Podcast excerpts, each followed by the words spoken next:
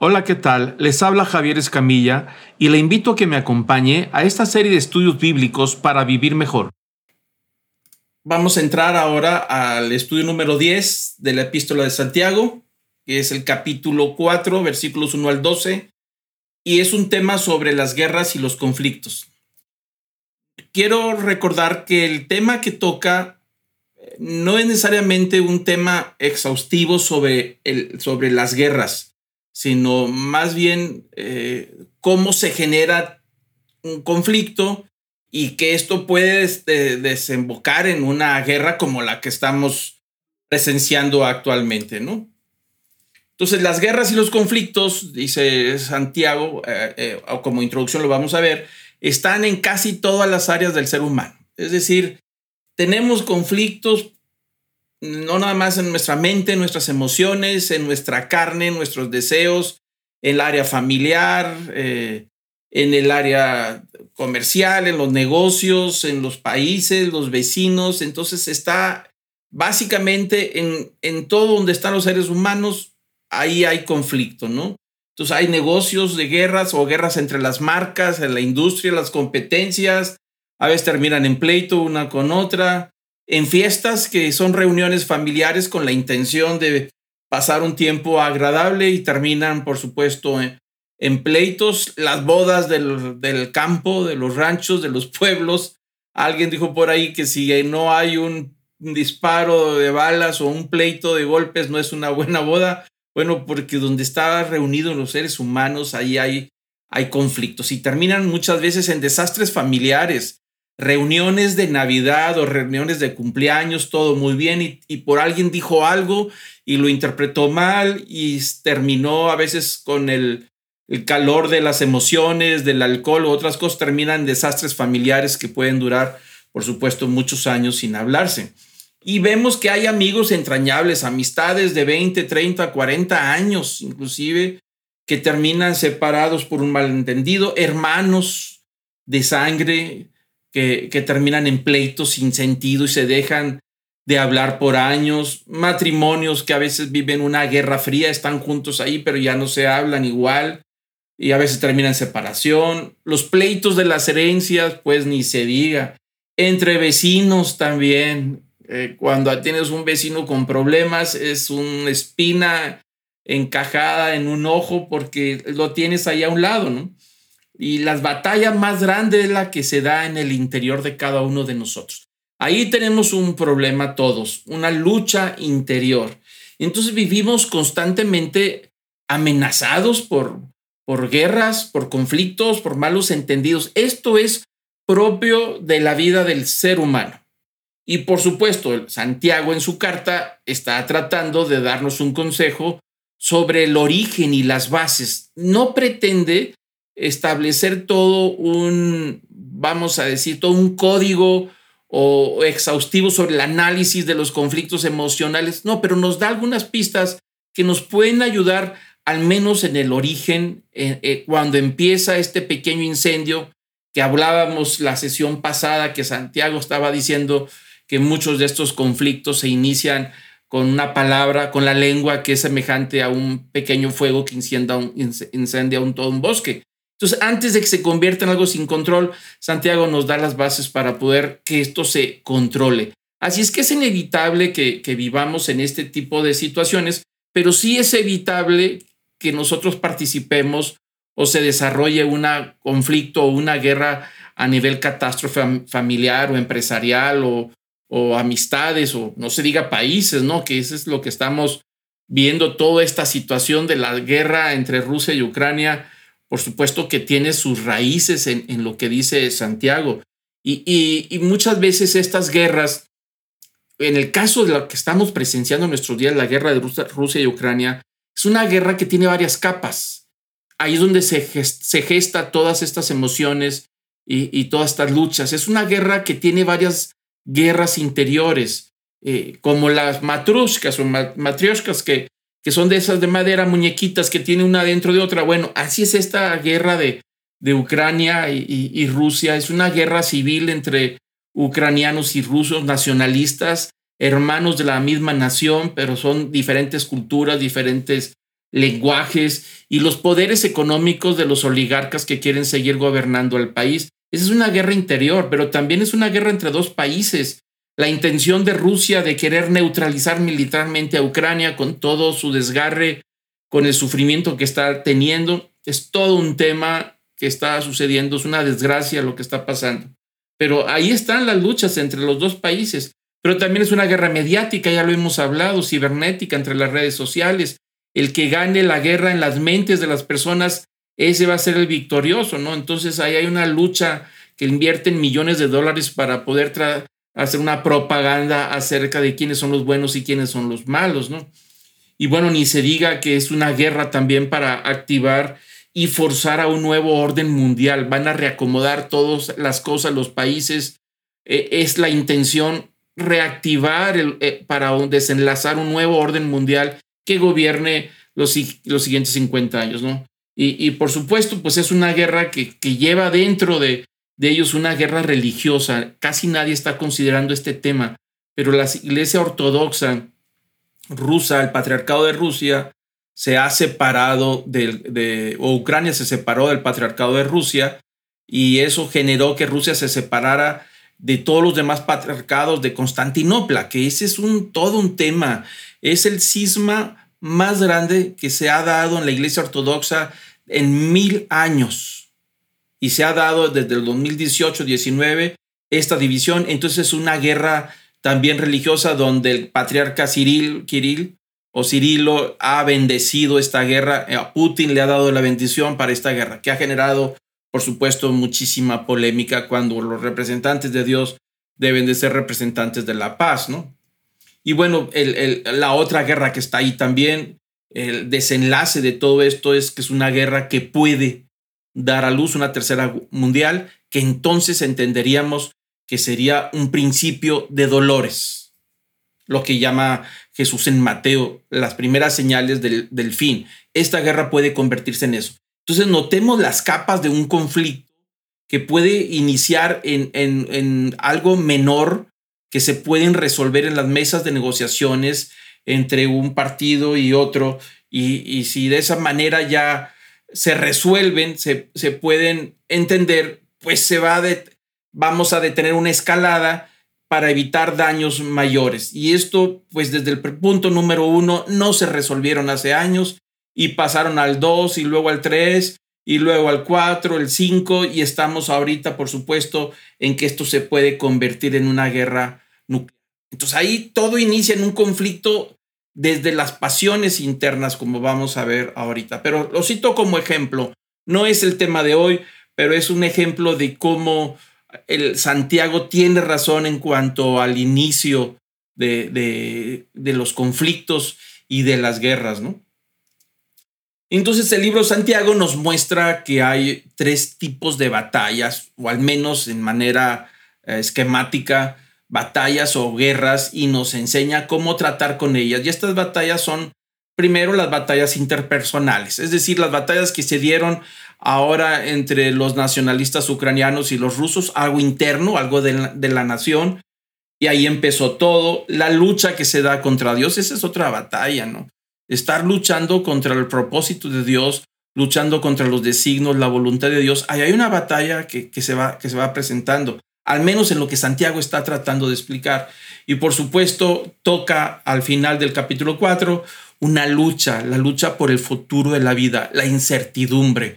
Es decir, yo he tenido que luchar y asegurar el futuro.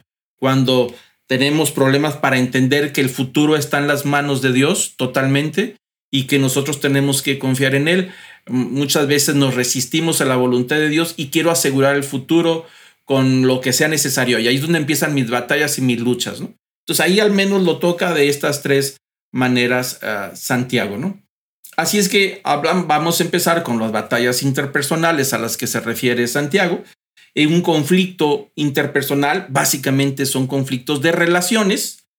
Eh, dice que se refiere principalmente a un tipo que involucra uno o dos, a dos o tres personas o más inclusive, y, este conflicto interpersonal o de relaciones puede ser leve o severo, puede ser muy complicado, es un resultado natural de la interacción humana, Todos tenemos personalidades, valores, expectativas y actitudes muy diferentes hacia los diferentes temas de la vida. Cuando interactuamos con otros que no comparten nuestras opiniones y objetivos, puede surgir un conflicto. Aprender a reconocer y superar los conflictos interpersonales de manera productiva y saludable es una habilidad importante que puede ayudarlo a tener mejores relaciones en su vida cotidiana. Bueno, resumiendo, es prácticamente el nivel número uno que hablábamos hace un momento acerca de la guerra de, Rusia y Ucrania. La guerra inició dentro de Ucrania hace algunos años, desde el 2014, quizá desde el 2008, por ahí, el problema entre la fracción ucraniana de habla ucraniana, cultura ucraniana, y la otra parte del país que hablan ruso, que tiene una cultura rusa. Entonces ahí tienen relaciones interpersonales. Convivir eh, con opiniones distintas del rumbo del país, eso lo ha llevado a toda esta provocación de luchas internas. Ahí inició todo, ¿no? Entonces ahí es donde empieza principalmente los grandes conflictos, inician en las relaciones, en las diferencias de opinión, principalmente, ¿no? Entonces Santiago nos dice el capítulo 4, el versículo 1, hace la pregunta, una pregunta retórica, reflexiva, que nos quiere llevar a contestarnos, nos hace dos preguntas que quiere que nosotros respondamos. Y dice, ¿de dónde vienen las guerras y los conflictos entre vosotros? Es decir, lo primero que, que dice, eh, permítame un segundo, aquí hay una... Lilia Flores solicita control remoto de, de su pantalla. ¿Alguien sabe, Sergio, tú sabes algo de esto? Nunca había aparecido. Déjame ahorita checarlo. Permíteme un segundo. Sí, porque me apareció esta pantalla. No sé si es Ana Lilia, pero Ana Lilia Certuche. Lili Flores. Lili, ¿estás ahí, Flores? Lili. Eh, creo que Lili Flores, debe de ser ella, está pidiendo control remoto de, la, de su pantalla. No sé. Perdón por esto de interrupción. Lili. ¿La puedes cancelar? la, la, la, voy a declinar. Por favor. Ahí está. Muy bien. Perdón por la interrupción. Pero bueno, regresando al tema, otra vez vuelve a aparecer.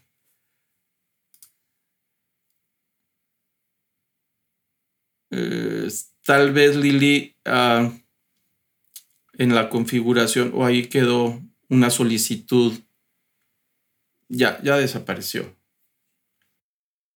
Bueno, regresamos al tema. Santiago 4 nos hace las dos preguntas y quiere que nosotros analicemos y pensemos dónde, de dónde vienen los conflictos y las guerras, es decir, los problemas de dónde vienen. Y la segunda pregunta nos hace esa, esa pregunta retórica. Dice, ¿no vienen de vuestras pasiones que combaten en vuestros miembros? Ahí Santiago está diciendo claramente que la lucha inicia en el interior la, guerra entre Ucrania y Rusia en este momento inició en el interior de los individuos, años atrás. No fue algo inminente, fue algo que se fue dando en las pasiones, en el interior, en los conflictos de intereses, en las luchas de intereses, en el futuro de la vida, en las opiniones y terminó en esta escalada en la cual pues tiene al mundo de rodillas, ¿no? Y todos en oración que no pase al punto número 6, en que se convierta en, un, en un problema mucho más grave de una tercera guerra mundial. Entonces, todo viene, al final de cuentas, desde el interior. El Salmo 133, versículo 1 dice, mirad cuán bueno y cuán agradable es que los hermanos habiten juntos en armonía. Este es un salmo muy, muy, muy hermoso y, habla sobre la palabra ah, cuando dice, mirad cuán bueno y agradable es, habla de una bendición cuando hay unidad. El salmo completo habla que es semejante, dice más adelante, a esa bendición que viene del agua, de los montes, que vienen el deshielo del monte Hermón y va regando la tierra y produce vida. Dice, así es la bendición que cae sobre, sobre las personas en que se, se mueven en armonía, ¿no? Y armonía es algo, la palabra es muy interesante que nos, a, mí me ha, me, ha dado ganas de poder tal vez sacar un mensaje sobre la unidad y la armonía. La armonía es entender que todos somos diferentes, que tenemos talentos y habilidades diferentes y que hay momentos en que a otros les toca hablar y a mí me toca quedar callado. O viceversa, ¿no?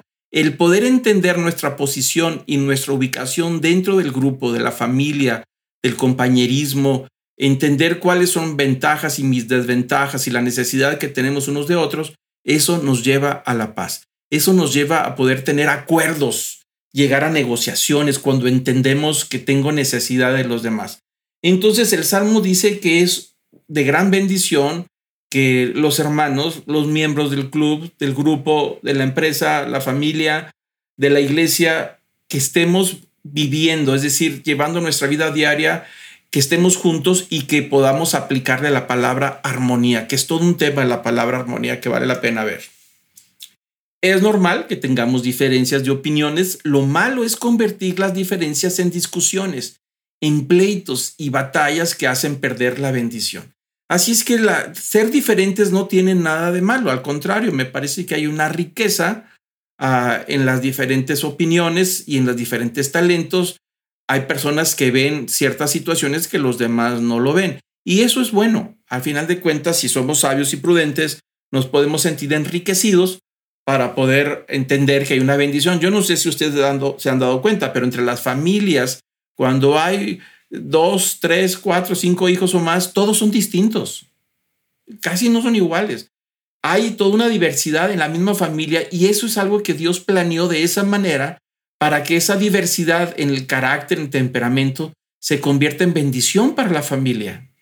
Pero suele suceder que nosotros la interpretamos mal por nuestras pasiones, por nuestros deseos, empezamos a, intervenir acerca de esas diferencias y las convertimos en batallas o en conflicto y se pierde, se pierde la bendición. Fue dado para bendición y nosotros lo, lo hacemos como lo convertimos en desgracia, ¿no? Hay ejemplos de toda esta manera que no tomamos de una manera apropiada la armonía, la diversidad, la riqueza que hay en el trabajo en equipo y hay ejemplos en el caso de Abraham y Lot, ejemplos bíblicos muy, muy interesantes. Terminaron peleados los dos, el tío y el sobrino. David y su hijo Absalón. Ese es muy interesante. Eh, es toda una historia, es una desgracia como el hijo Absalón de David termina levantándose contra él y lo expulsa. David tiene que huir de Jerusalén para poder salvar y rescatar su vida porque su hijo se levantó contra él porque deseaba el trono, ¿no? Los discípulos de Jesús también luchaban entre ellos quién sería el primero. Bueno, no se diga Judas, que al final de cuentas perdió la bendición por estar en conflicto con Jesús y con todos los demás discípulos. Pablo habla de la iglesia en Corinto, dice que discutían en las asambleas públicas. Cuando se reunían a la iglesia era una gritadera y discusiones y peleadera uno contra otro. Imagínese la iglesia, ¿no? En la otra iglesia en Galacia, dice Pablo, que dice, hace referencia a ellos, dice, los hermanos se consumen y se devoran unos a otros. Es decir, los pleitos eran tales que se hacían garras, se comían unos a otros. Y hay otro caso en la iglesia de Felipe donde dos mujeres estaban todo el tiempo en pleito y ejercían influencia. ¿Qué, qué, qué decía? Que estas dos mujeres obligaban y presionaban a la iglesia a que tomaran partido algo que está sucediendo en nuestros días. Cuando somos presa de la comunicación, de los medios de comunicación, esta es una guerra mediática, Ucrania y Rusia, y nos obligan a todos a tomar el partido que ellos quieren. Eh, del lado occidental nos obligan a pensar que, que los malos son los rusos y los buenos son los ucranianos. Y como lo he dicho yo, nosotros no podemos entrar en tomar partido eh, ni, ni, satanizar a uno ni, ni bendecir al otro. No, la guerra es la guerra y es una desgracia y creo que definitivamente nunca debió haber sucedido porque hay víctimas, hay hombres, mujeres, niños que están sufriendo, el país se está destruyendo y nunca podemos estar a favor de la guerra. Haya iniciado quien la haya iniciado, tenga justificación o no tenga justificación, no. Nosotros tenemos que estar a favor de la paz y estar orando por las dos partes. Pero cuando hay un pleito, regularmente la persona quiere a, buscar quien lo respalde y empieza a compartir y a hablar con las amistades para que le den su apoyo y estén en contra de su enemigo. Nosotros no podemos tomar esa posición. Como cristianos no podemos tomar partido por ninguno de los dos lados. Ese es un pleito que se tiene que resolver, pero tenemos que formar parte de la paz, orar por la paz de, estas naciones. Inclusive cuando tenemos amistades que se han peleado entre ellos y nos dejan a la mitad, no sabemos a quién ver, porque si veo a uno, el otro me se va a enojar. Tenemos que aprender a ser eh, instrumentos mediadores de esa paz y de esa reconciliación, lejos de tomar partido, ¿no? ¿Cuáles son las causas del conflicto según Santiago? ¿De dónde viene todo? Pues lo vuelve a decir en el versículo 1 del capítulo 4. Dice que todo eso viene de algo que combate dentro de nuestros miembros, es decir, una pasión, unos deseos que ya están luchando dentro de nosotros, pero dice combate dentro de nuestros miembros, es decir, hay una lucha interior. ¿Por qué hago lo que no quiero? Yo sé que no lo quiero, pero ¿por qué termino haciéndolo? Entonces entiendo que hay una parte de mí que no lo quiere hacer y otra parte sí lo quiere hacer. Entonces toda la lucha inicia dentro de nosotros, que es ahí donde debemos de nosotros empezar a pacificarnos y reconciliarnos con Dios para poder que venga a poner paz en el interior, ¿no? Entonces por eso dice Santiago, toda esta destrucción de guerras y pleitos familiares inicia dentro de nosotros. El problema está dentro, lo tenemos dentro. Se tiene que resolver dentro de nosotros porque ahí empezó. Romanos 7, 23 dice, pero me doy cuenta, dice el apóstol Pablo, pero me doy cuenta de que en los miembros de mi cuerpo hay otra ley, que es la ley del pecado. Esta ley lucha contra la ley de mi mente y me tiene cautivo. ¿Qué quiere decir? Que ahí está esa ley, esa lucha. No va a desaparecer. La lucha de pasiones interiores que tenemos no van a desaparecer mientras seamos, estemos en este cuerpo carnal y terrenal. ¿Qué es lo que tiene que suceder? Tiene que haber una sujeción y un dominio de las pasiones. Es decir, tenemos que sujetar nuestra vida a, a, Dios, al Espíritu Santo, para que Él ejerza control de estas pasiones, porque no van a desaparecer. Ahí va a estar siempre. Todo esto que genera conflictos está dentro de nosotros. A veces me da tristeza que yo mismo estoy generando un conflicto y son mis pasiones y yo soy el causante del problema. Y digo, Señor, ayúdame. ¿Qué pasa? Que tengo que ejercer dominio propio de mis propias pasiones. Por eso dice Santiago, me doy, dice Pablo en Romanos, me, doy cuenta que el problema está en, los miembros de mi cuerpo y hay una ley que no puedo detener, que es la ley del pecado. Todo esto es la tendencia al pecado. Si me preguntan que los responsables de estas guerras que estamos viendo ¿Han pecado? Por supuesto. Por supuesto, nosotros no podemos bendecir una guerra como lo está haciendo el patriarca Kirill de Rusia al bendecir esta guerra con Putin. No se puede. Ese es un pecado, porque es una lucha interior que él tiene y otra lucha interior que tiene el presidente de, de, de, Ucrania y la lucha interior que tiene Biden y que tiene la Unión Europea, los líderes. Ahí están las luchas interiores de todos que han generado este entorno, provocado esta situación y son responsables todos ellos de las muertes de estos hombres, mujeres y niños. Ahí está el pecado. Ese viene desde adentro, ¿no? Entonces dice, es una lucha que está en la ley de mi mente. Note usted lo que dice Santiago, digo lo que dice Pablo, es una ley que está en el cuerpo, en la carne, y que lucha en nuestra mente. Ahí están las primeras batallas. Y luego dice Pablo, y aparte me tiene cautivo, no me deja hacer lo que yo quiero. Y ahí está la parte terrenal de lo que está diciendo Santiago. Ahí vienen las causas de todo este problema. El apóstol Pablo sigue, eh, eh, Pedro dice en 1 Pedro 2.11, dice, queridos hermanos, les ruego, como extranjeros y peregrinos en este mundo, que se aparten de los deseos pecaminosos que combaten contra la vida. Es decir, ahí están los deseos, sí, ahí están, pero nosotros tenemos que hacer todo lo que está de nuestra parte para quitarlos, para sujetarlos, para dominarlos y mantenerlos bajo control. No van a desaparecer, no van a desaparecer, pero sí nos toca a nosotros. Nosotros no podemos decir, es que así soy, es que así es mi carácter, así nací, lo heredé de mi abuelo, es que yo no era así, pero así me hicieron. No, esas son justificaciones que no, no vienen al caso. No hay justificación para nuestros deseos que se salen de control que provocan conflictos y guerras. No podemos de ninguna manera. Esto tiene que ser, se tiene que sujetar. Tenemos que hacer lo, lo posible para llegar a los acuerdos, a las negociaciones, para poder sujetar nuestra pasión cuando estamos en una reunión familiar y que está presente un miembro de la familia que nos provoca todo el tiempo y nos sentimos provocados, tenemos razón para responderle, sí, sí, sí, tenemos razón, pero nos toca a nosotros sujetar la pasión, eso que provoca dentro de nosotros, que está la tormenta emocional que estamos a punto de hablar y cuando hablamos hablamos de más o, decimos cosas que no debimos de haber hecho, nos sentimos provocados. Bueno, ahí es donde dice el apóstol eh, Pedro que nosotros tenemos que apartar e-, esos sentimientos cuando nos sentimos provocados. Nos toca a nosotros. Nosotros no podemos justificar y decir, bueno, es que, que me, me, me, provocó. Yo no sé si ustedes recuerdan recientemente, en los últimos meses, hay una noticia que se hizo viral sobre la premiación de los Óscares, donde el conductor, que es un, cómico de raza negra muy famoso, hizo una broma acerca de uno de los artistas que iba a recibir el Oscar, uh, más bien una broma uh, de su pareja que lo acompañaba, que tiene un problema de alopecia permanente y usa peluca, y contó un chiste acerca de su alopecia. Eh, y, eh, entonces este hombre, al subir a, recoger el, el premio, se sintió tan ofendido que le dio un golpe al presentador y se hizo viral.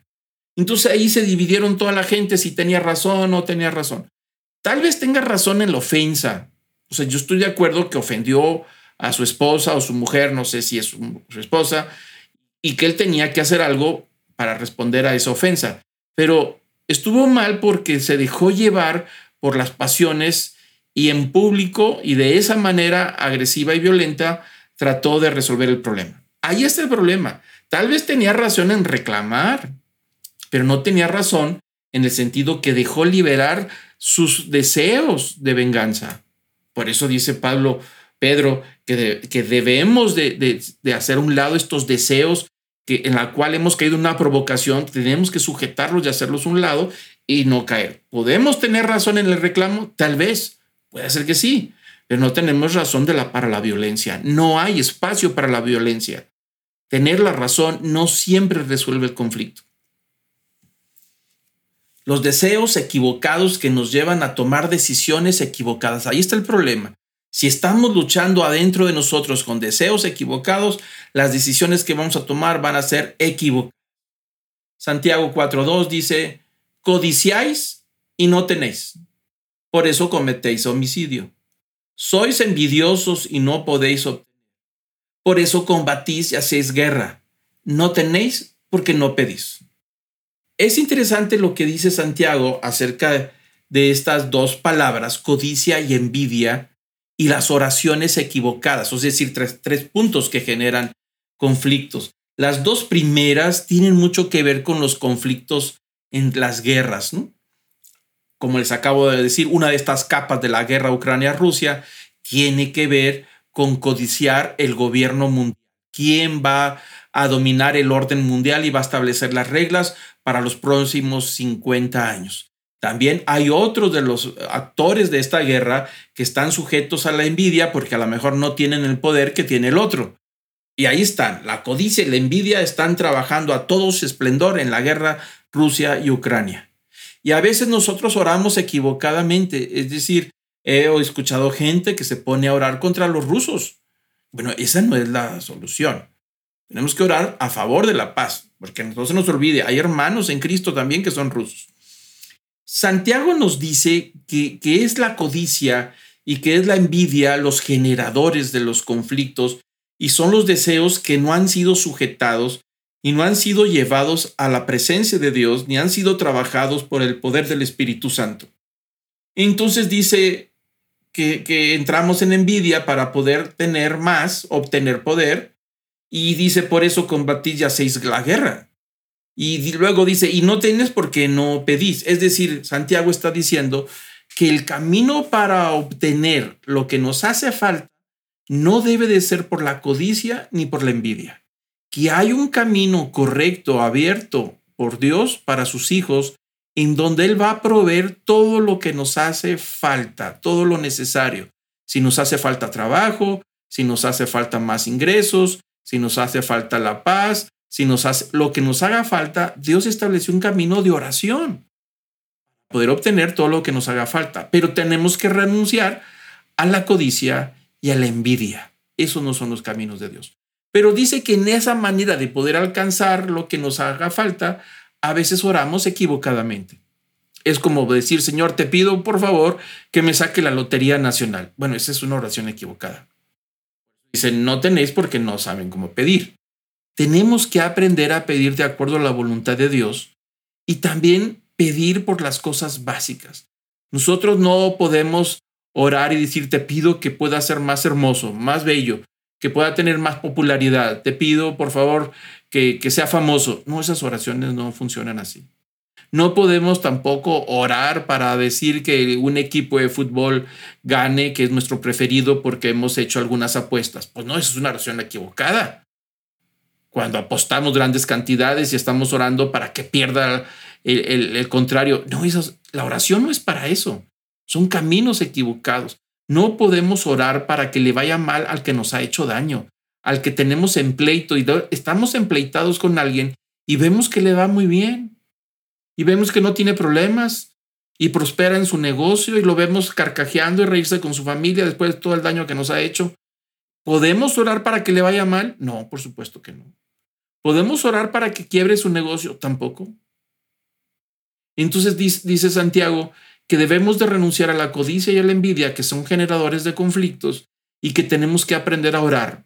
Orar de acuerdo a la voluntad de Dios y orar por las cosas que nos lleven a un mejor desarrollo y un mejor, mejores cristianos, con mejores padres, mejores hijos, mejor esposa, mejor hermana. Es decir, tenemos que orar para que Dios abra las puertas y nos bendiga y nos desarrolle en poder entrar a, a, un, a, un, a una mejor grandeza en el reino de Dios, no basado en, en los bienes, en los materiales, en el poder terrenal, que básicamente la codicia y la envidia son los principales propulsores.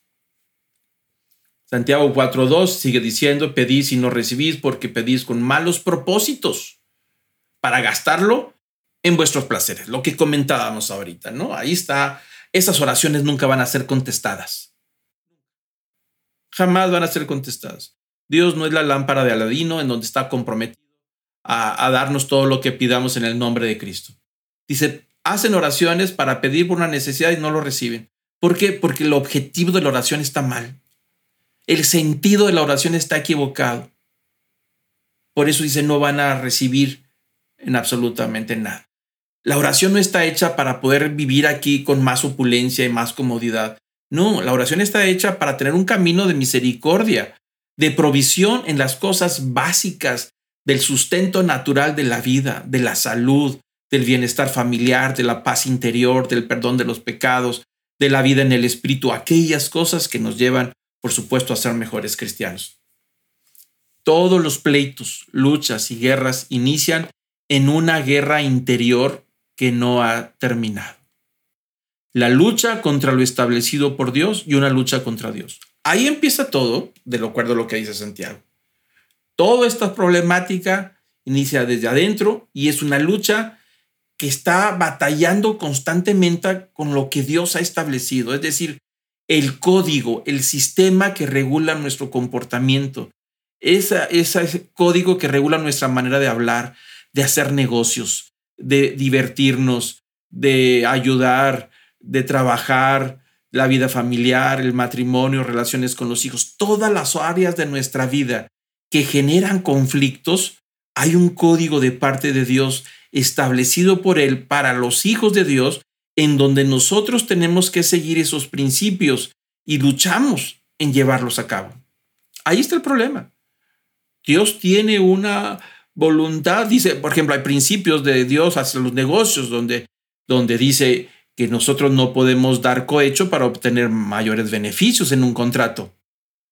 Gente que le cuesta, aunque es cristiano, le cuesta aceptar ese principio porque dicen, si solamente le doy una pequeña cantidad a alguien para que tuerza su, juicio a favor mío, pues yo voy a ganar grandes cantidades y entonces ahora sí voy a poder dar mi diezmo a Dios. No, no, no, ese es un error. Dios no necesita nuestro dinero. Él es el dueño de todo. Pero está, estamos luchando contra lo establecido por Dios. Ahí empiezan las batallas. Y entonces cuando luchamos contra lo establecido por Dios, terminamos luchando contra Dios mismo. Tenemos una guerra contra Él, sin darnos cuenta. Ese es algo natural. Yo lucho contra los principios de Dios y termino luchando contra Dios. No piense persona alguna que Dios va a bendecir si nosotros luchamos contra sus principios. Es decir, lo hemos echado de nuestra vida. No se puede. Romanos 12, 17 dice el apóstol Pablo, si es posible, en cuanto de vosotros dependa, estad en paz con todos los hombres. Amados, nunca os venguéis vosotros mismos, sino dad lugar a la ira de Dios, porque escrito está, mía es la venganza, yo pagaré, dice el Señor. Ahí hay un principio para los conflictos, es decir, ¿puedo yo cumplir con todos los principios de Dios si yo tengo un conflicto con alguien? El hecho de que yo sea cristiano, que trate de vivir la vida cristiana, eso no, no me exime de tener problemas con los demás.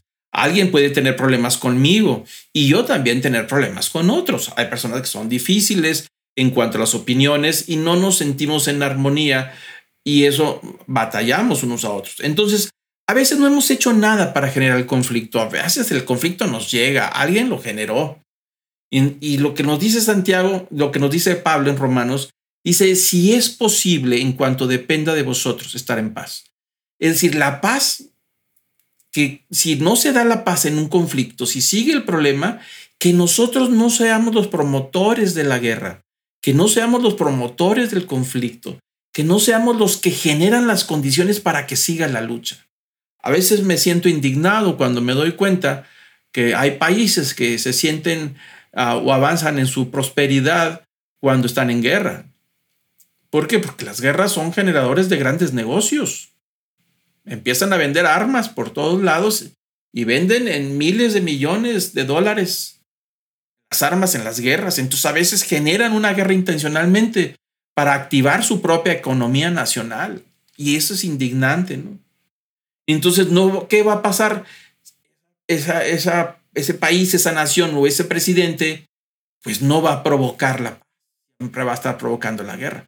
Pero en cuanto a mi parte, la que me toca, yo debo de ser portador de la paz en cuanto dependa de mí. Si ya no depende de mí la paz, ya no puedo hacer más. Pero que no sea yo el que la estoy provocando, el que la esté alimentando, el que la esté incitando, el que la mantenga viva esa, esa batalla. No, en cuanto dependa de mí, necesitamos ser portadores de la paz. Hay situaciones que ya no dependen de nosotros y el conflicto todavía sigue. Si nosotros tenemos un conflicto con alguien y buscamos la reconciliación, buscamos la paz, buscamos la manera de, llegar a un acuerdo, pero la otra parte no quiere, no se puede hacer nada. La paz es un asunto de dos. La paz es un asunto de las partes, ya sean dos o cuatro o seis, los que sean, pero de las dos partes o las tres partes en conflicto, la paz depende de todos. Pero cuando no se da, yo debo de asegurarme de que hice todo lo que está a mi alcance, todo lo que depende de mí. Hice uso de todas las herramientas y recursos que están a mi alcance para lograr la paz. Y si no se logra la paz, ya no depende de mí. Pero tenemos que hacer todo lo posible. Por eso dice, dice Pablo, si es posible, si se puede, a lo mejor no se puede. En cuanto de vosotros dependa estar en paz con todos los hombres. Amados, nunca os venguéis. Es decir, que no usemos la venganza para poder apaciguar al enemigo.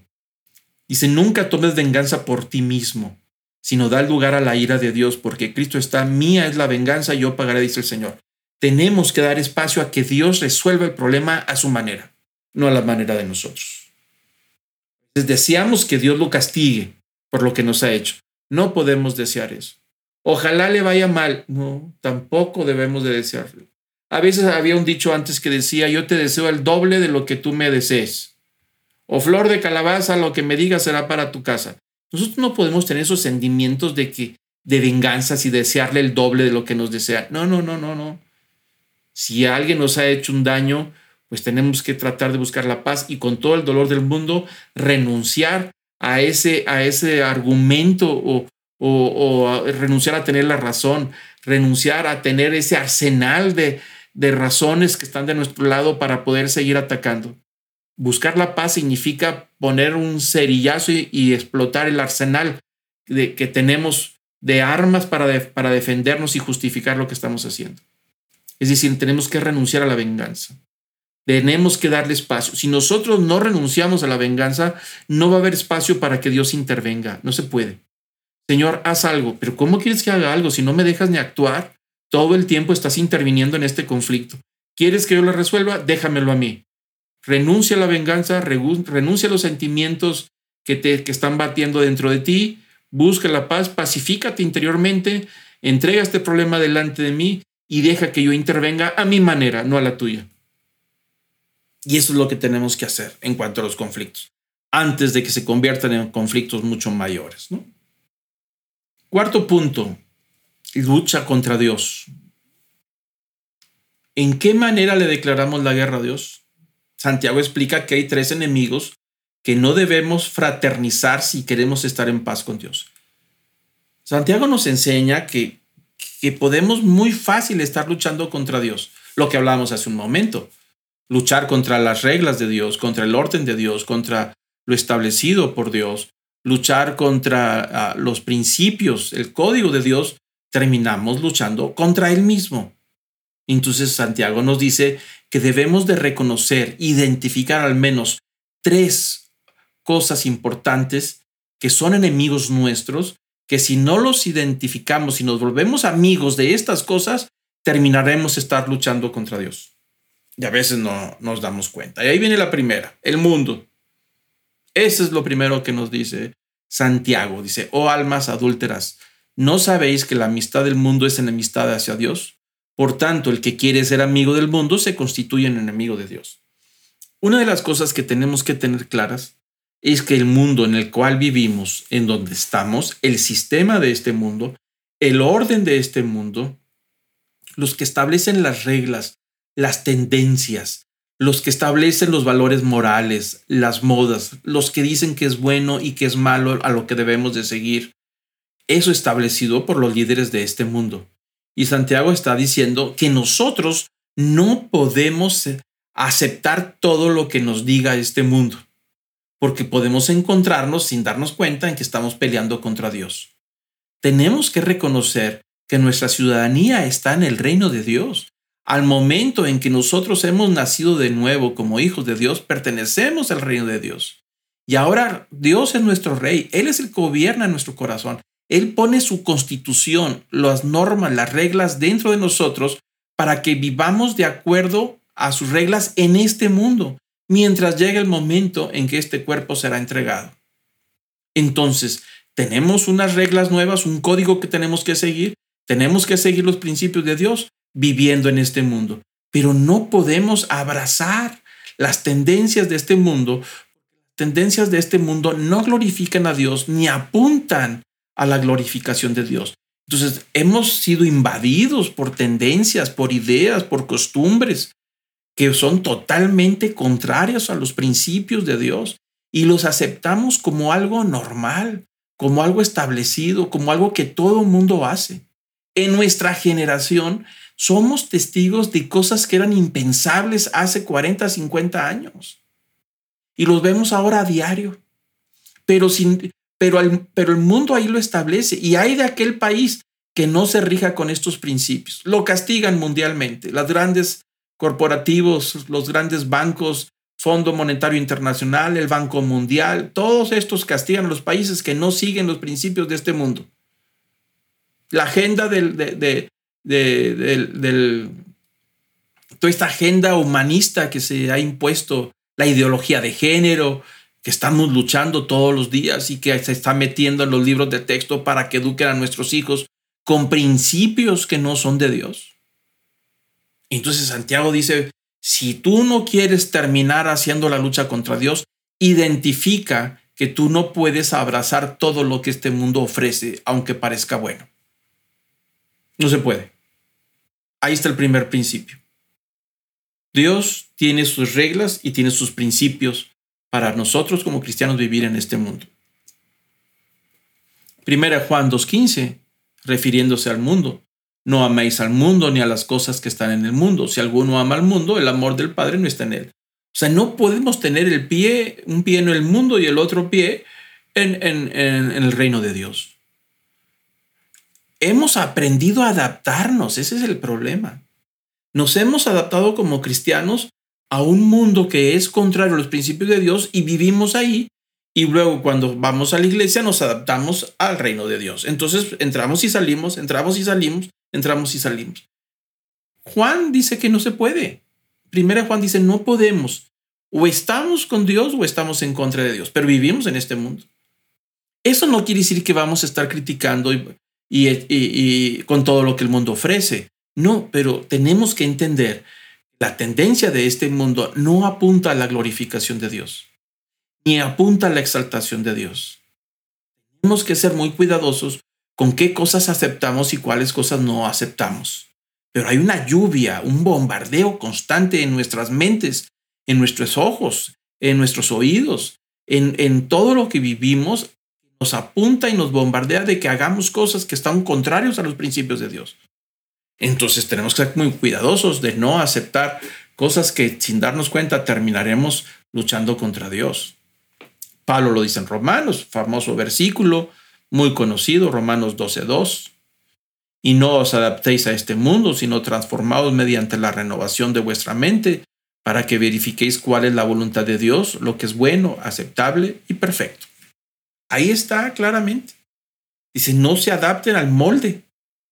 Ahí estamos, sí, pero no tomemos la forma de las tendencias de este mundo. El segundo punto que Santiago nos dice que tenemos que ser muy cuidadosos es la carne, las pasiones que luchan dentro de nosotros. Dice Santiago 4:5, ¿o pensáis que la escritura dice en vano, Él celosamente anhela el espíritu que ha hecho morar en nosotros? Santiago está tratando de decir que Dios mismo anhela que su espíritu, principios, sus valores, su vida, more dentro de nosotros. Es decir, que tome control de nuestra carne, que esté adentro, no desde afuera. El sistema religioso casi siempre apunta a cosas que tienen que ver ah, con cosas que son de afuera. Es decir, la religión se practica afuera, no en el corazón. La relación con Dios se practica en el corazón. Esa es la diferencia entre ser religioso y ser espiritual. Santiago dice que Dios desea que Él establezca su espíritu dentro de nosotros para vivir una vida espiritual y que ese espíritu debe ir tomando control y autoridad de toda nuestra carne. No desaparece, no desaparece, pero una cosa es que esté ahí y que no nos controle, que podamos ser controlados por el Espíritu Santo.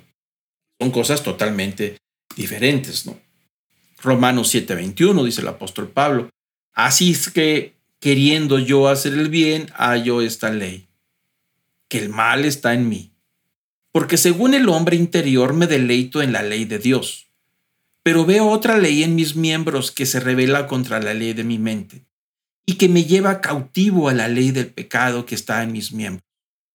Y luego dice Pablo, miserable de mí, ¿quién me librará de este cuerpo de muerte? La lucha es de todos, aún el apóstol Pablo, el gran apóstol Pablo. ¿Cómo lo usó Dios para extender su palabra por todo el mundo pagano? la doctrina, las grandes revelaciones que Dios le dio para entender los misterios del reino de Dios, vienen del apóstol Pablo. Él mismo lo dijo, nadie ha trabajado como yo he trabajado. Nadie ha viajado tanto como yo viajé. Nadie ha predicado tanto como yo he predicado. Con todo y todo, él tenía una lucha interna. Por eso decía, es que hay cosas que quiero hacer, pero termino haciendo las que no quiero por la lucha que tengo.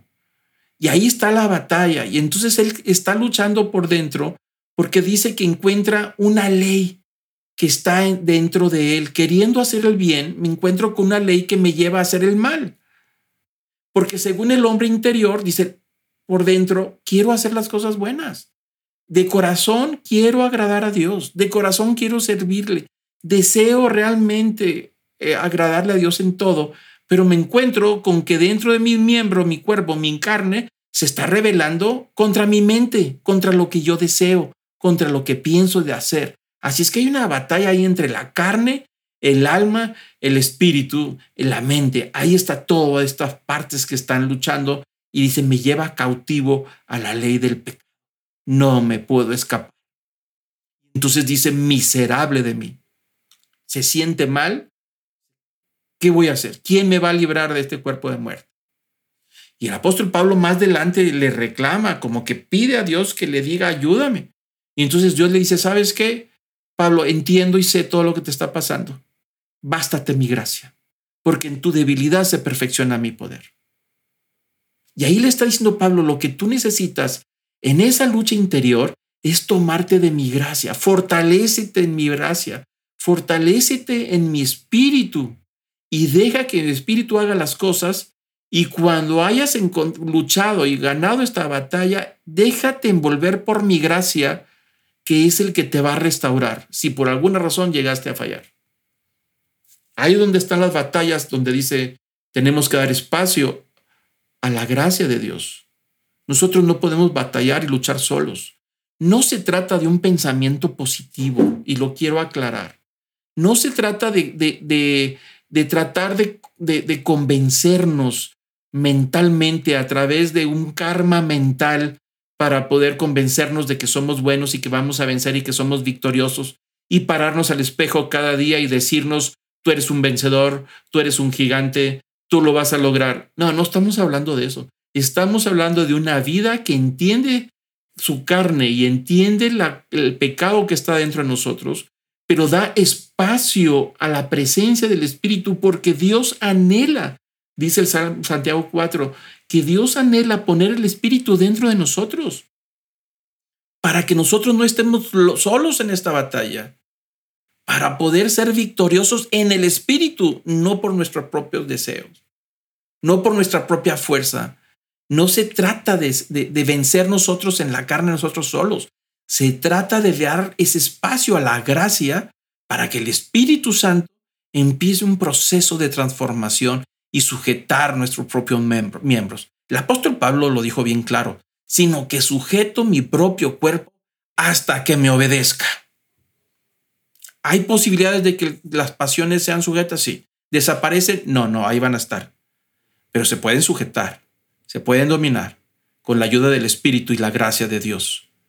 Por eso le dijo Dios a Pablo, bástate mi gracia, Pablito, lo que necesitas es mi gracia. Déjame a mí hacer las cosas, porque en tu debilidad se perfecciona mi poder. Dale espacio a mi poder dentro de ti. Y ahí empieza todo. Si las batallas, las luchas, las guerras, los pleitos inician en el interior, en el interior empieza la paz. La paz viene desde adentro. Ahí es donde se Ahí es donde se inicia, no afuera. Ahí empieza todo. Galatas 5:16 dice Pablo. Digo pues, andad en el espíritu y no satisfagáis los deseos de la carne, porque el deseo de la carne es contra el espíritu y el espíritu es contra la carne, y estos se ponen entre sí para que no hagáis lo que queréis. Lo que está diciendo el apóstol Pablo dice, ¿sabes qué? Andad en el espíritu y no le debes de comer a los deseos de la carne. Todo empieza con un deseo que ahí está y que no va a desaparecer, pero si nosotros le damos y lo alimentamos para que se vaya fortaleciendo, al final de cuentas va a tomar control de nuestra mente, control de nuestras pasiones, control de nuestra carne. Como dijo Santiago en el capítulo 1, somos seducidos y arrastrados y llevados a un entorno donde terminamos pecando y caemos en, en la esclavitud. Pero todo empieza de una seducción desde el interior. Dice que somos seducidos de nuestra propia concupiscencia, desde ahí se genera. Entonces ahí es donde es necesario dar un espacio para que habite el Espíritu Santo y tome autoridad de todo nuestro ser, de nuestros pensamientos. Pero si no aceptamos los principios de Dios, si no aceptamos sus normas, su código y queremos tener el nuestro y queremos vivir en el mundo con las reglas de este mundo, no se puede. No se puede o le damos al espíritu o le damos al mundo. Fue bien claro eh, Juan en su primera carta. Si amamos el mundo es imposible que Dios esté con nosotros. No se puede. No se puede. Tampoco se trata de irnos a esconder a una cueva allá en una ermita, alejarnos de este mundanal ruido para poder no pecar. No, no se puede porque el pecado lo traemos de nosotros, dentro de nosotros y podemos meternos a una cueva y estar ahí 40, 50 años y hacernos viejos y estar de rodillas en oración todo el tiempo y estarnos golpeando a la espalda para mortificar el cuerpo y el pecado no desaparece. Porque está dentro de nosotros. No se trata de, de esconderse en un claustro. Se trata de aprender a vivir en el espíritu. Ahí es donde empieza, de aceptar el código de Dios, aceptar sus principios. Salmo 119 dice, tu palabra, tu ley es justa, que hace, hace sabios a los sencillos, es más dulce que la miel y empieza a describir todas estas virtudes del Salmo, el poder que tiene la palabra de Dios dada por el Espíritu genera fortaleza desde el interior. ¿A quién le vamos a dar de comer? A las pasiones, a los deseos que nacen dentro de nosotros y que pueden desencadenar en una tercera guerra mundial, como somos testigos en estos momentos. Créame, créame, todo esto nació en las pasiones y en los deseos desde el interior del corazón de los actores de esta guerra, de los que son responsables de tomar decisiones. Lleva años cocinándose esta guerra y en esto inició. Ahora debemos orar para que se detenga y no termine en una desgracia mundial. Gálatas 5:25 dice el apóstol Pablo. Si vivimos por el Espíritu, andemos también por el Espíritu. No nos hagamos vanagloriosos, provocándonos unos a otros, envidiándonos unos a otros. Parece que este versículo aplica no solamente a nuestra vida diaria, con nuestros conflictos entre los amigos, en la empresa, con los vecinos, en la familia, aplica también a nivel internacional con esta guerra que somos testigos.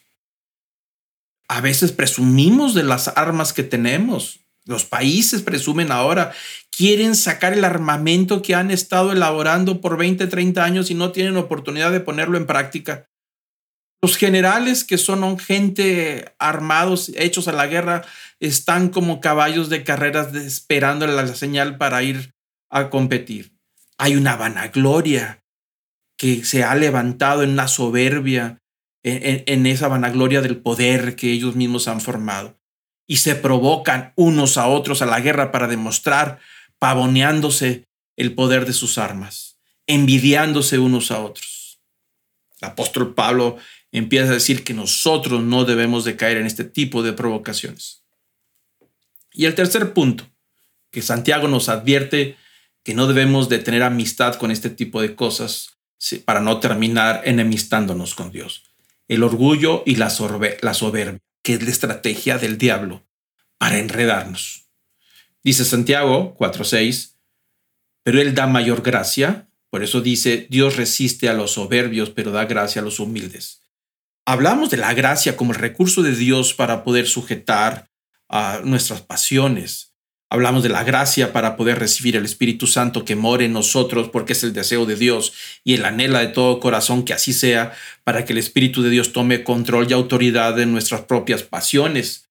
Pero dice que Él da mayor gracia cuando hay un espíritu humilde y las personas soberbias, aquellos que se sienten soberanos de su propia vida, no hay nada para ellos. Aquellos que se creen autosuficientes, a los que creen que no necesitan de nadie, a los que sienten que no tienen nada que corregir y que justifican sus pasiones y justifican sus provocaciones.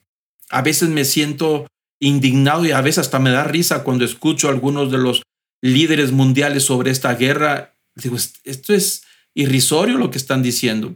Me suena más a soberbia y a presunción que a una justificación de una defensa.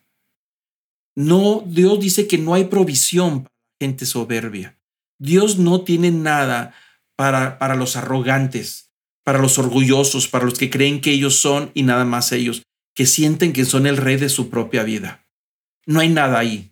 Entonces nosotros, si queremos que abunde la gracia, como dice Santiago, mayor gracia, tenemos que asegurarnos de ser humildes y no dar espacio a la estrategia del enemigo cuando nos empieza a inflar la mente, a soplar sobre nuestra, nuestra alma para hacernos sentir que somos importantes y que somos los número uno, los principales, solamente tú puedes y la fuerza que está en ti logra lo que hay dentro de ti y nada más que tú y solo tú. Me encuentro yo con que en esta sociedad que vivimos cada vez más se usa la, la, la psicoespiritualidad, los psicólogos, a veces que dicen lo más importante en la vida eres tú, nadie importa nada más que tú. Si tú no haces algo por ti, nadie lo va a hacer. Suena muy bien, pero la verdad es que tenemos que ser humildes delante de Dios para decir que lo necesitamos a Él y que Dios es el importante, no nosotros. Dios nos ha puesto en una familia, nos ha puesto en una empresa, en un grupo de amistad o nos ha puesto en una iglesia. Dios dice que los importantes es Él. Todos nosotros debemos estar unidos para poder recibir mayor gracia. No dar lugar a, la estrategia del diablo. Primera de Juan 2.16 dice, porque todo lo que hay en el mundo, la pasión de la carne, la pasión de los ojos y la arrogancia de la vida, no proviene del Padre, sino del mundo. Es decir, de esa arrogancia de que tú eres los aplausos, eh, la fama, eh, las adulaciones, cuando escuchamos a veces entrevista que el entrevistador está adulando al entrevistado y el otro se siente inflado, que él es el número uno y que sin él no se puede hacer nada. Esa arrogancia no viene del Padre, y Dios no tiene gracia para ellos. No hay espacio para la provisión de Dios en la vida de un arrogante. Se entra al reino de Dios de rodillas, no con la frente en alto. Entramos al reino de Dios con la cabeza en el suelo, de rodillas, humillándonos y decir, Señor, te pertenezco, tú eres el Rey soberano, haz conmigo lo que tú quieras, mi futuro está en tus manos, mi presente está en ti. Tú decide qué quieres hacer conmigo. Pero no, estamos en un mundo donde nos dice que nosotros somos el centro del universo. Eso se llama humanismo. Y así fuimos educados y esa es la tendencia del nuevo orden mundial. Vivimos en una sociedad de la meritocracia, es decir, aquel que tiene mayores logros y talentos merece más recompensa y se nos olvida de los que están ah, incompletos, de los que no tienen las mismas oportunidades, de los que no pueden alcanzar, entonces ellos se quedan atrás en el camino. Ese no es el camino de Dios. Nosotros no podemos pararnos en el pedestal de, nuestros, de, nuestra propia gloria. La palabra es muy clara, dice que la gloria del hombre es como la flor del campo, sale por un rato y luego sale el sol y se quema y luego queman la hierba al final. Eso es lo que duramos. Y Santiago lo va a decir, lo vamos a ver la próxima clase. Eso hablaremos sobre la vida, el futuro de la vida sobre la incertidumbre. Entonces, hacernos amigos de este mundo con una estrategia de sentirnos orgullosos como el mundo trata de levantarnos, porque en el mundo así es la estrategia, levantar a aquellos que han logrado muchas cosas. Y se nos olvida que Dios es el que da la fuerza para la vida. Él es el que da la inteligencia, las estrategias, es el que trae la bendición. Y cuando hemos levantado un pequeño imperio económico, sentimos que nosotros somos los que lo logramos y el mundo te aplaude y te recompensa y te dice que tú eres el único y no hay nadie más detrás de ti. Ese no es el camino de Dios. El camino de Dios es reconocer que la bendición viene de parte de Él y que Él levanta y exalta a quien quiere y le puede dar la riqueza y la prosperidad con un propósito. Nosotros no podemos vivir del aplauso ni de la fama. No estamos para eso, porque nos lleva la arrogancia a creer que somos nosotros y entonces no va a haber gracia para nosotros. No hay espíritu para nosotros que nos ayude a vencer las batallas interiores. Voy terminando con estos últimos versículos. Santiago 4, 7. Ahí está la solución. ¿Cómo puedo lograr la solución? La paz con Dios, la paz con los enemigos. Sométete, dice, por tanto, someteos a Dios. Ahí empieza el principio de la paz. Aceptar su voluntad, su código, sus estatutos, sus principios. El segundo punto del versículo dice, resistid pues al diablo y huirá de vosotros. Entonces aquí tenemos las dos partes. Te sometes a Dios entrando de cabeza, de, rodillas y con la cabeza en el suelo del reino de Dios, renunciando a la soberbia y resistimos al diablo con la estrategia de la soberbia, la altanería y el orgullo y la arrogancia. Resistid al diablo, dice, y entonces él va a huir, huir. Pero si nosotros no hacemos para resistir, el diablo va a estar rondando. El diablo no puede poseer a un cristiano. Es un tema polémico para algunos, pero es un hecho, somos propiedad de Cristo. Pero podemos dar espacio a que nos controle, nos domine, nos seduzca, nos arrastre, nos atrape, nos esclavice. Si nosotros no ponemos resistencia, el diablo siempre estará ahí. La única manera de que el, diablo deje de atosigarnos y estamos molestando es que nosotros hagamos resistencia. Si no resistimos nosotros y nos dejamos arrastrar por eso, ahí va a estar el problema. Dios se va a alejar de nosotros. No habrá paz. Pero nos sometemos a Él y resistimos al diablo. Efesios 2, 4, 27 dice, no des oportunidad al diablo. Nos toca a nosotros cerrar las oportunidades. No podemos decir el diablo me hizo que lo hiciera, él me obligó. No, no, no, no nos puede obligar. Nosotros tomamos las decisiones. Nosotros somos responsables delante de Dios por todo lo que decimos y hacemos. El diablo da las oportunidades y nosotros las rechazamos o las aceptamos. Por eso dice, no le des la oportunidad a lo que el diablo te está ofreciendo. Nos toca a nosotros rechazar. Primero Pedro da un versículo muy interesante. Dice, sed de un espíritu sobrio, estad alerta. Vuestro adversario, el diablo, anda al acecho como león rugiente, buscando a quien devorar. Pero resistir firmes en la fe, sabiendo que las mismas experiencias de sufrimiento se van cumpliendo en vuestros hermanos en todo el mundo. Algo interesante que aparece en este versículo, dice el apóstol Pedro, que tengamos un espíritu sobrio, es decir, que estemos alerta, que no seamos adormecidos por la tendencia de este mundo, que no estemos atolondrados de tal manera que no percibimos hacia dónde nos arrastra este mundo, sino que estemos conscientes que la tendencia nos está separando de Dios con todo este nuevo orden que estamos siendo arrastrados, que estemos alerta para poder detectar cuando eso no es de Dios. Entonces dice, sed un espíritu sobrio y tener que estar alerta, porque el enemigo, el adversario, ese enemigo final, el diablo, está como un león rugiente, hambriento, al acecho, buscando quién es el débil, el que se queda dormido, el que se mece en los laureles porque ya logró algo importante y empezó a mecerse en sus laureles, en sus recompensas y sus premios, y se olvida de seguir luchando. Pero dice, resísteles firmes en la fe, sabiendo que lo que te está pasando le pasa a todos los hermanos en Cristo por todo el mundo, no es solamente propio de nosotros pero habrá que resistir. El punto número 3 de Santiago 4.8. En parte la solución para la paz dice, acércate a Dios y Él se acercará a vosotros. La puerta está abierta. Dice la palabra que Dios no va a rechazar a ninguno que se acerque, pero es necesario que se acerque. Dice que es necesario que se acerque con fe. Así dice Hebreos. Porque si no se acerca con fe, es imposible que Dios haga algo. Entonces el paso es dar un paso hacia Dios rechazar al diablo, someternos a, Dios y empezar a dar pasos hacia Él, en buscarle, en reconocerle, en seguir sus principios. Y el resultado natural es que Él se acercará y nos abrazará. Y empezaremos a ver toda la bendición. Zacarías 1.3 dice, diles pues, así dice el Señor de los ejércitos, volveos a mí, declara el Señor de los ejércitos, y yo me volveré a vosotros, dice el Señor de los ejércitos. Notemos que primero la iniciativa es nuestra. La iniciativa de Él fue abrir el camino, pero nosotros tenemos que dar los pasos. Dios abrió la puerta de la prisión. Así lo dijo en Lucas 4, que ha venido para abrir las cárceles de los cautivos del corazón. Jesús vino a abrir la puerta de la cárcel, pero nos toca a nosotros dar los pasos para salir de la cárcel. Nos toca a nosotros tomar decisiones hacia la libertad. Nos toca a nosotros tomar decisiones hacia la paz. Nos toca a nosotros tomar decisiones hacia la gracia.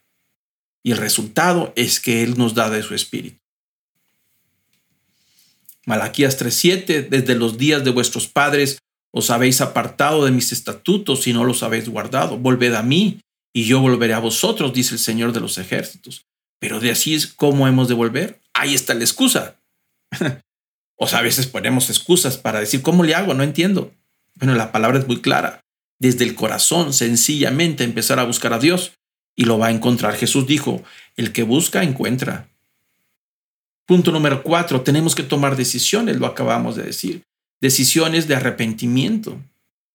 Limpiad vuestras manos, pecadores, vosotros de doble ánimo. Es decir, dejar de estar pensando quién tiene la razón, si sigo los principios del mundo o los principios de Dios. Tenemos que tomar una decisión, parar este asunto, dejar de cavilar, dice aquí Primera de Reyes.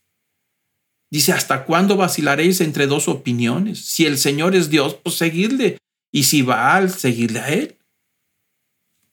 Pero el pueblo no respondió palabra. Es decir, aquí está muy claro. Si nosotros reconocemos que Dios es nuestro Señor y Dios, el que nos ha dado la vida eterna, pues vamos a seguirle. Dejar de estar luchando, y confiar en sus estatutos, sus principios. Y Dios lo dijo, así es, aunque no lo entienda 100%, pero es un principio que produce vida. Yo lo obedezco, lo dice en su palabra y yo le creo, en lugar de meter la duda. Y si el mundo es lo que queremos, pues entonces sigamos al mundo, pero no podemos estar entre dos opiniones con un vestuario de cristiano y al mismo tiempo siguiendo los principios de este mundo. Esa es una mezcla rara, ese es un monstruo, es algo muy raro. Un ropaje de cristiano, pero practicando los rudimentos de este mundo. No se puede. Dice aquí la palabra que para poder que haya paz con nosotros y ser hombres de paz y hay un verdadero arrepentimiento, tenemos que empezar a dejar de cavilar, estar entre uno de los dos, cuál este sí, ahora no, este sí, ahora no, ahora sí soy cristiano, ya no soy cristiano, ahora sí sigo a Dios, ahora sigo el mundo, no se puede. Tenemos que tomar una decisión, hay que parar este asunto, dice. Quinto punto, un verdadero arrepentimiento. Para un verdadero perdón tiene que haber un verdadero arrepentimiento. Es todo un tema, no lo vamos a ver hoy. Pero Santiago dice que tenemos que purificar vuestros corazones. Ese es el proceso para alcanzar la paz con Dios. Malaquías 3:7 dice, desde los días de vuestros padres os habéis apartado de mis estatutos. Ah, lo acabamos de leer, perdón. Es decir, tenemos que entrar un verdadero arrepentimiento en poder entrar de corazón para poder purificar el espacio donde el Espíritu Santo habitará. Es decir, el mejor lugar es decir, Señor, purifica con tu sangre preciosa este espacio para que ahí pongas de tu espíritu y de ahí se genere el nuevo pensamiento, una nueva manera de ver la vida y de entender el mundo en que vivimos y entender el reino de Dios. Los cambios no se dan a menos que se generen desde la profundidad de nuestro ser. Los cambios mentales son cambios convenencieros, cambio porque me conviene, pero el día que ya, ya no está la fuerza que me empuja a cambiar, regresaré a mi estado original. No, los verdaderos cambios de arrepentimiento son los que se dan en el corazón. Cuando se limpia el corazón y entendemos que es necesario cambiar, cuando viene desde el origen, ahí es donde tenemos que sembrar. Lamentarnos, dice Santiago 4.9, afligidos, lamentad, llorar, y vuestra risa se torna en llanto y vuestro gozo en la tristeza. No quiere decir que andamos como penando todo el tiempo, sino sentirnos mal por haber eh, roto sus principios, que nos debe llevar a lamentarse que hay una pérdida para poder que el arrepentimiento sea genuino y la gracia de Dios sea abundante.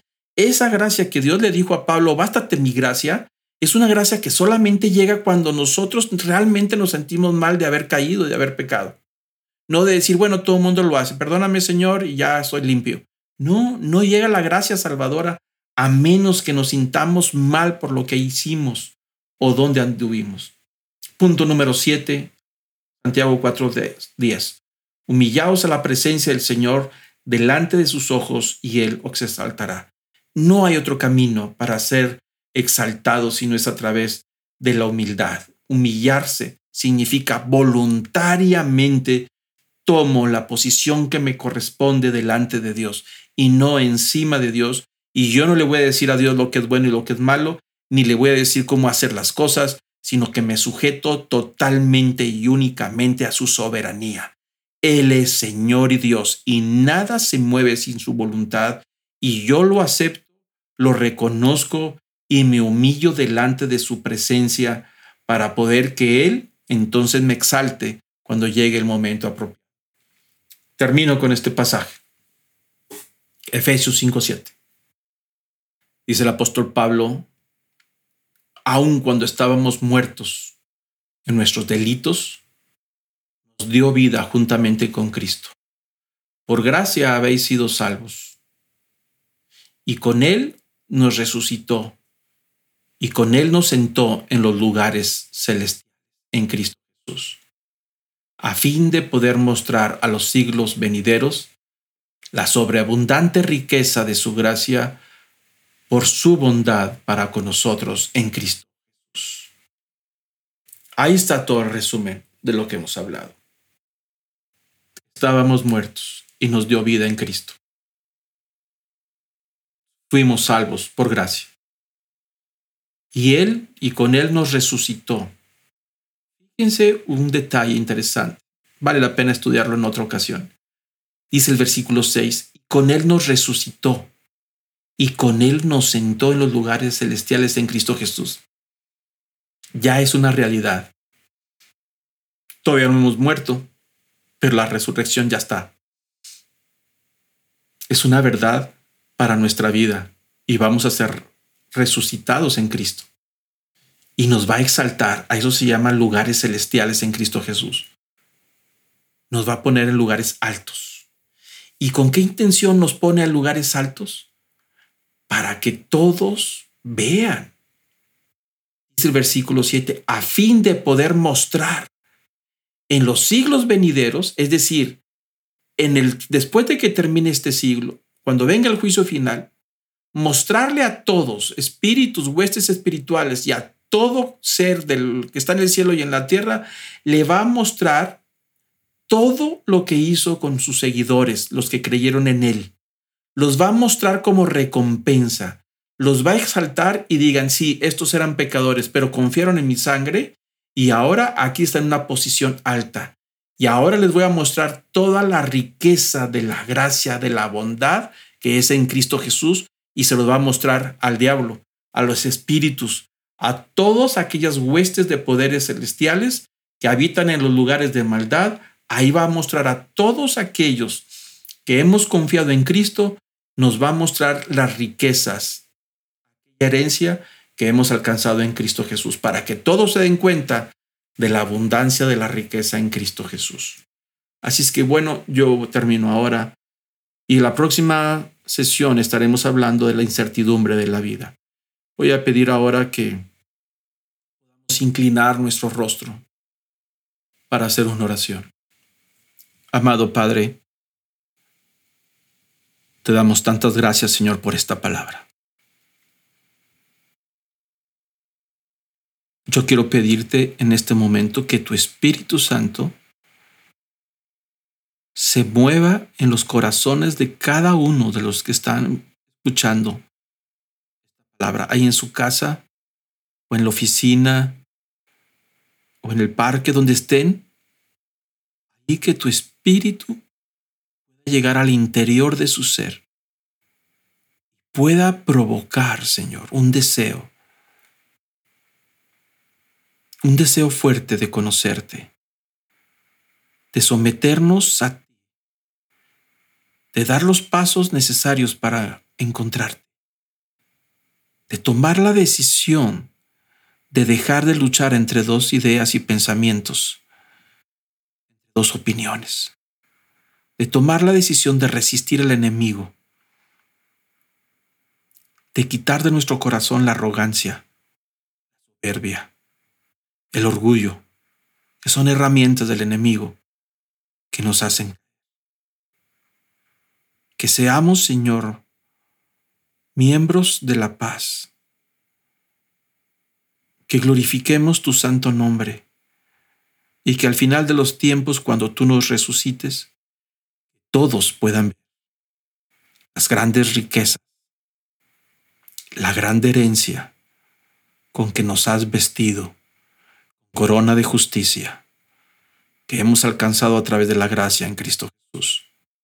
Un hombre nuevo, una mujer nueva, un nuevo corazón, una nueva mente, un nuevo cuerpo, un nuevo futuro en Cristo. Tanto, Señor, en este mundo, podamos caminar con dignidad a la altura del llamado que seamos pacientes en la espera hasta el día que nos veamos cara a cara. Que tu Espíritu nos dé la fortaleza para resistir, para mantenernos firmes, para echar, Señor, toda lucha interior que he echado afuera en el nombre de Jesús. De poder ser, Señor, y llevar esta paz a aquellos que no te conocen. Recibe, Señor, todo el honor, el la majestad y el dominio por los siglos de los siglos. En el nombre de Jesús.